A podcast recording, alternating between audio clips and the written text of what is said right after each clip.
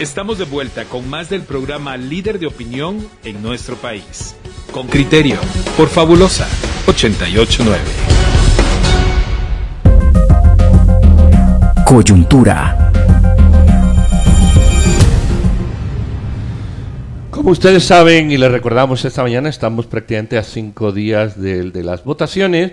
Estamos en lo que se ha denominado la recta final y vamos a intentar hacer una reflexión de, de, esta recta, que no sabemos si es recta, curva, o si la pendiente es para arriba o para abajo, o realmente el camino está asfaltado o empedrado. Pero bueno, lo cierto es que hay un corto trayecto, diría yo, hacia el final. Vamos a hablar con Miguel Ángel Valcárcel, él es investigador social, experto en cultura de paz, diálogo y resolución de conflictos. Miguel Ángel, buenos días, ¿qué tal?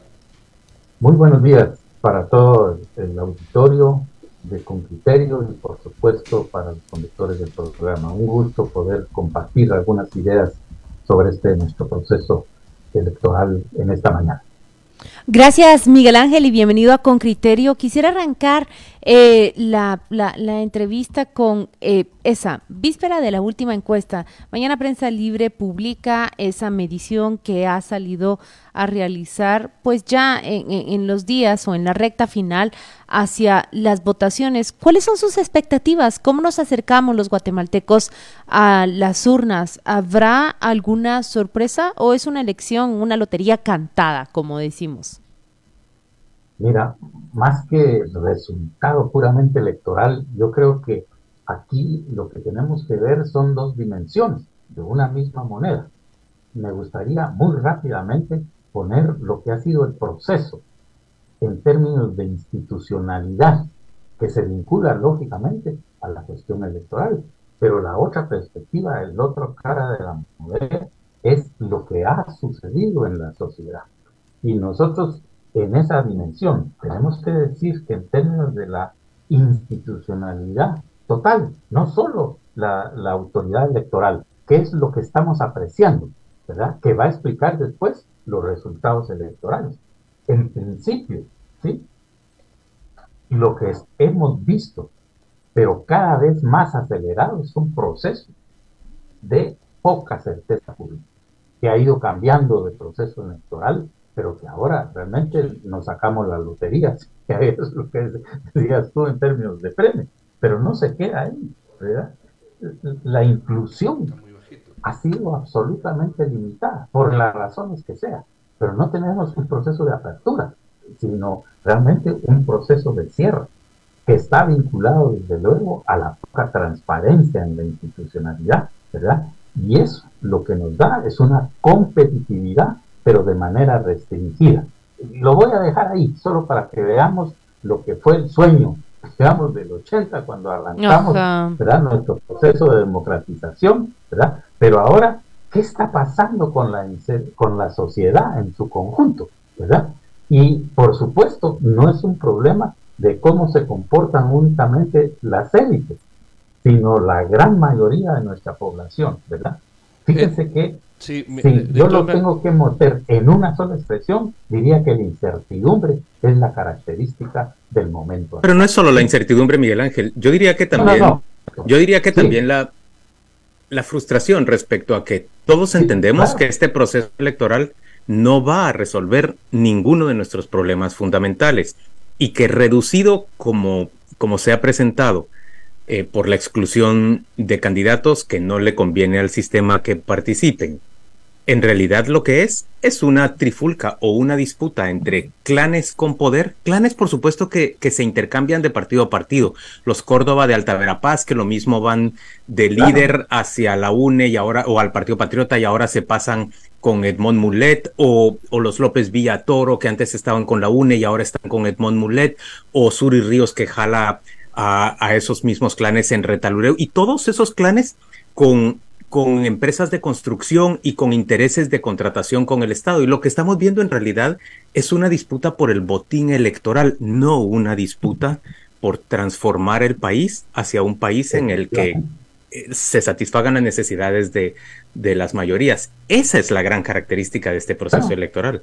Yo le apunto y le sumo dos palabras, desesperanza y desconfianza. Como vos decías, no, no solo es incertidumbre, ¿sí?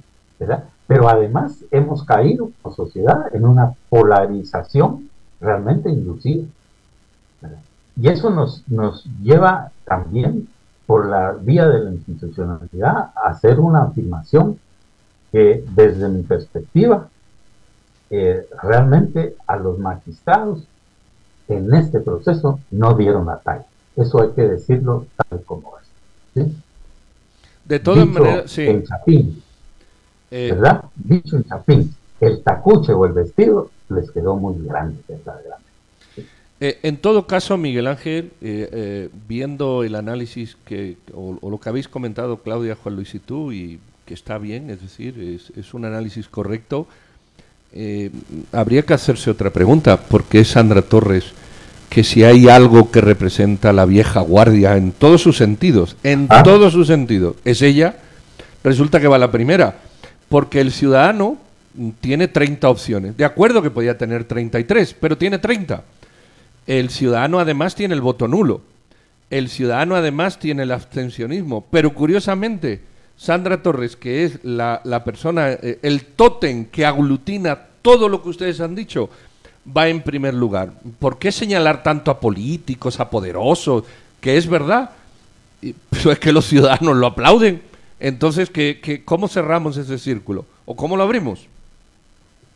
Porque lo que realmente está expresando el sistema en términos globales es la profunda debilidad sobre el rol de los partidos políticos, ¿verdad? Y nosotros efectivamente podemos ir históricamente más atrás. Teníamos un conjunto de partidos realmente programáticos, ideológicos, que estaba absolutamente claro. Y no, como yo los califiqué en un momento dado, lo que tenemos ahora son tuk-tuk electorales. O sea, son vehículos de transporte para eso, ¿entendés? Entonces yo estoy de acuerdo contigo, pero si para uno Pedro, es difícil realmente entre todas esas opciones decir quiénes son los cinco diputados que van con eso. Imaginemos para el desarrollo de nuestra cultura política, ¿verdad? A nivel global, en todos los territorios, es verdaderamente complejo. Entonces, lo único que queda son las orientaciones de orden populista, ¿sí? Y además, eh, por la propio diseño, ¿verdad? Te deja, resulta que no deja para la emergencia de liderazgos en todo el sentido de la palabra, porque te dan tres meses. Eso es lo que te dan para poder hablar, eh, tenemos un proceso en que no hay debate.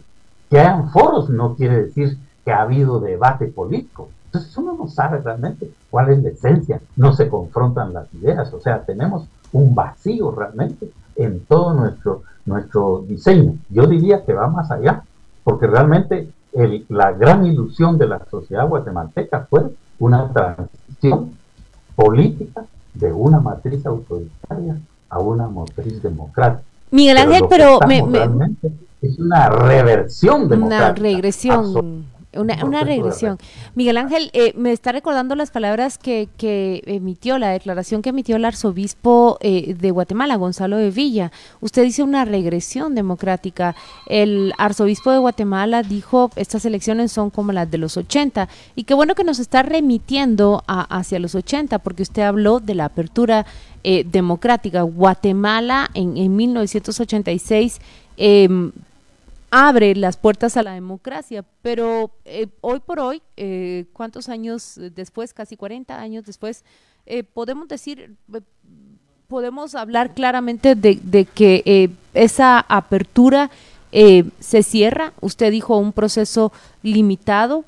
Tiene que ver con quienes tutelaron esta democracia desde 1986. Ahora bien, me llama la atención que, que ninguno de, los candidatos hoy que parecen punteros en las encuestas son populares. Nosotros tenemos presidentes altamente impopulares y que pareciera que eh, no el diseño no permite eh, el surgimiento de, de, esos liderazgos que sean más eh, que cuenten con mayor agrado de la población.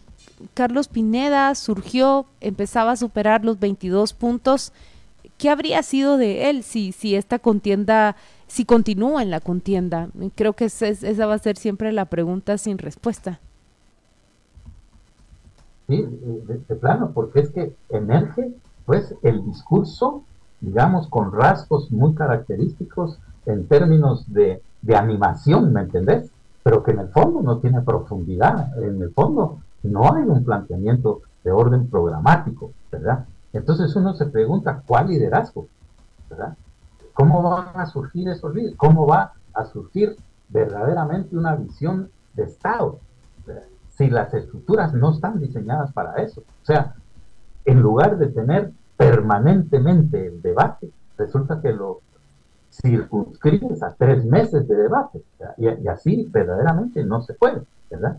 Pero ese escenario uno se pregunta, porque lo que tú decías, iba adelante con veintipico. Y esa va a ser la legitimidad para la próxima gestión administrativa, para la presidencia de la República, para el organismo alrededor de 20. ¿Me entiendes? Ese porcentaje.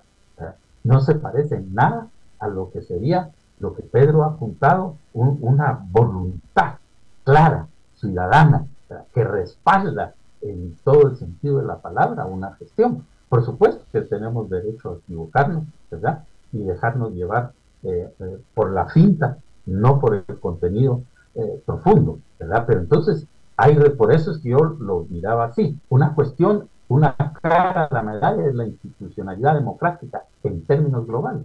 Y la otra es la propia sociedad en sus diferentes expresiones. Pero para terminar de poner la guinda al pastel, Miren, eh, resulta que nosotros tenemos, lo electoral tiene dos dimensiones, una de orden administrativo, los problemas administrativos que le competen al Tribunal Supremo Electoral, pero lo otro es lo puramente judicial que tiene que ver con los delitos electorales. Y resulta que ninguna facultad en este país tiene pensum sobre derecho electoral. Ninguna. Entonces va a parar toda la parte judicial a jueces, a salas, etcétera, etcétera, donde serán expertos en derecho civil, mercantil, de trabajo, de familia, lo que quieran, menos en derecho electoral. Y eso explica la complejidad y la dispersión que uno no entiende. Eh, ¿Por qué esto resolvieron de una forma? ¿Por qué resolvieron del otro? No. Nosotros realmente necesitaríamos una jurisdicción especial de naturaleza electoral, para que fueran gentes versadas en derecho electoral la que resolviera eh, realmente los delitos electorales en particular y todo el montón, ¿verdad? Eh, de, cuestiones de amparo que, que, se meten ahí. Entonces eso termina de bloquearnos, ¿verdad? Y de nubilarnos absolutamente lo que es el panorama electoral. Por eso es que la expresión efectivamente de las encuestas es tan solo una, una dimensión, ¿verdad? Una dimensión en un proceso tremendamente complejo, ¿verdad? Eh, donde uno ya no sabe eh, realmente qué es lo que las empresas están produciendo técnicamente, ¿verdad? Yo dirigí un centro de estudios de opinión pública durante varios procesos electorales y la clave es la muestra, ¿verdad? O sea, técnicamente cómo tiene uno los equipos capacitados, etcétera, etcétera, pero los muestristas es verdaderamente la clave. O sea, algo que te dé por y que recoja verdaderamente las opiniones. Anoche mismo lo vimos en el debate. Uno decía, ah, pues, entonces si no sale como mis resultados, aquí hay fraude. Bueno, realmente, eh, verdaderamente impensable esos procesos de esa naturaleza. O sea, hasta esa parte técnica se ha deteriorado verdaderamente por otro tipo de intereses, seguro. Muy bien, don Miguel Ángel Valcarce, muchísimas gracias, te deseamos lo mejor y muy feliz miércoles. Muchas gracias y muy buenos días para todos. Adelante, porque mañana escucharemos cómo salen los resultados. Gracias y buen día. Muchas gracias. Después de una pausa comercial, volvemos con más de Con Criterio aquí en el 889.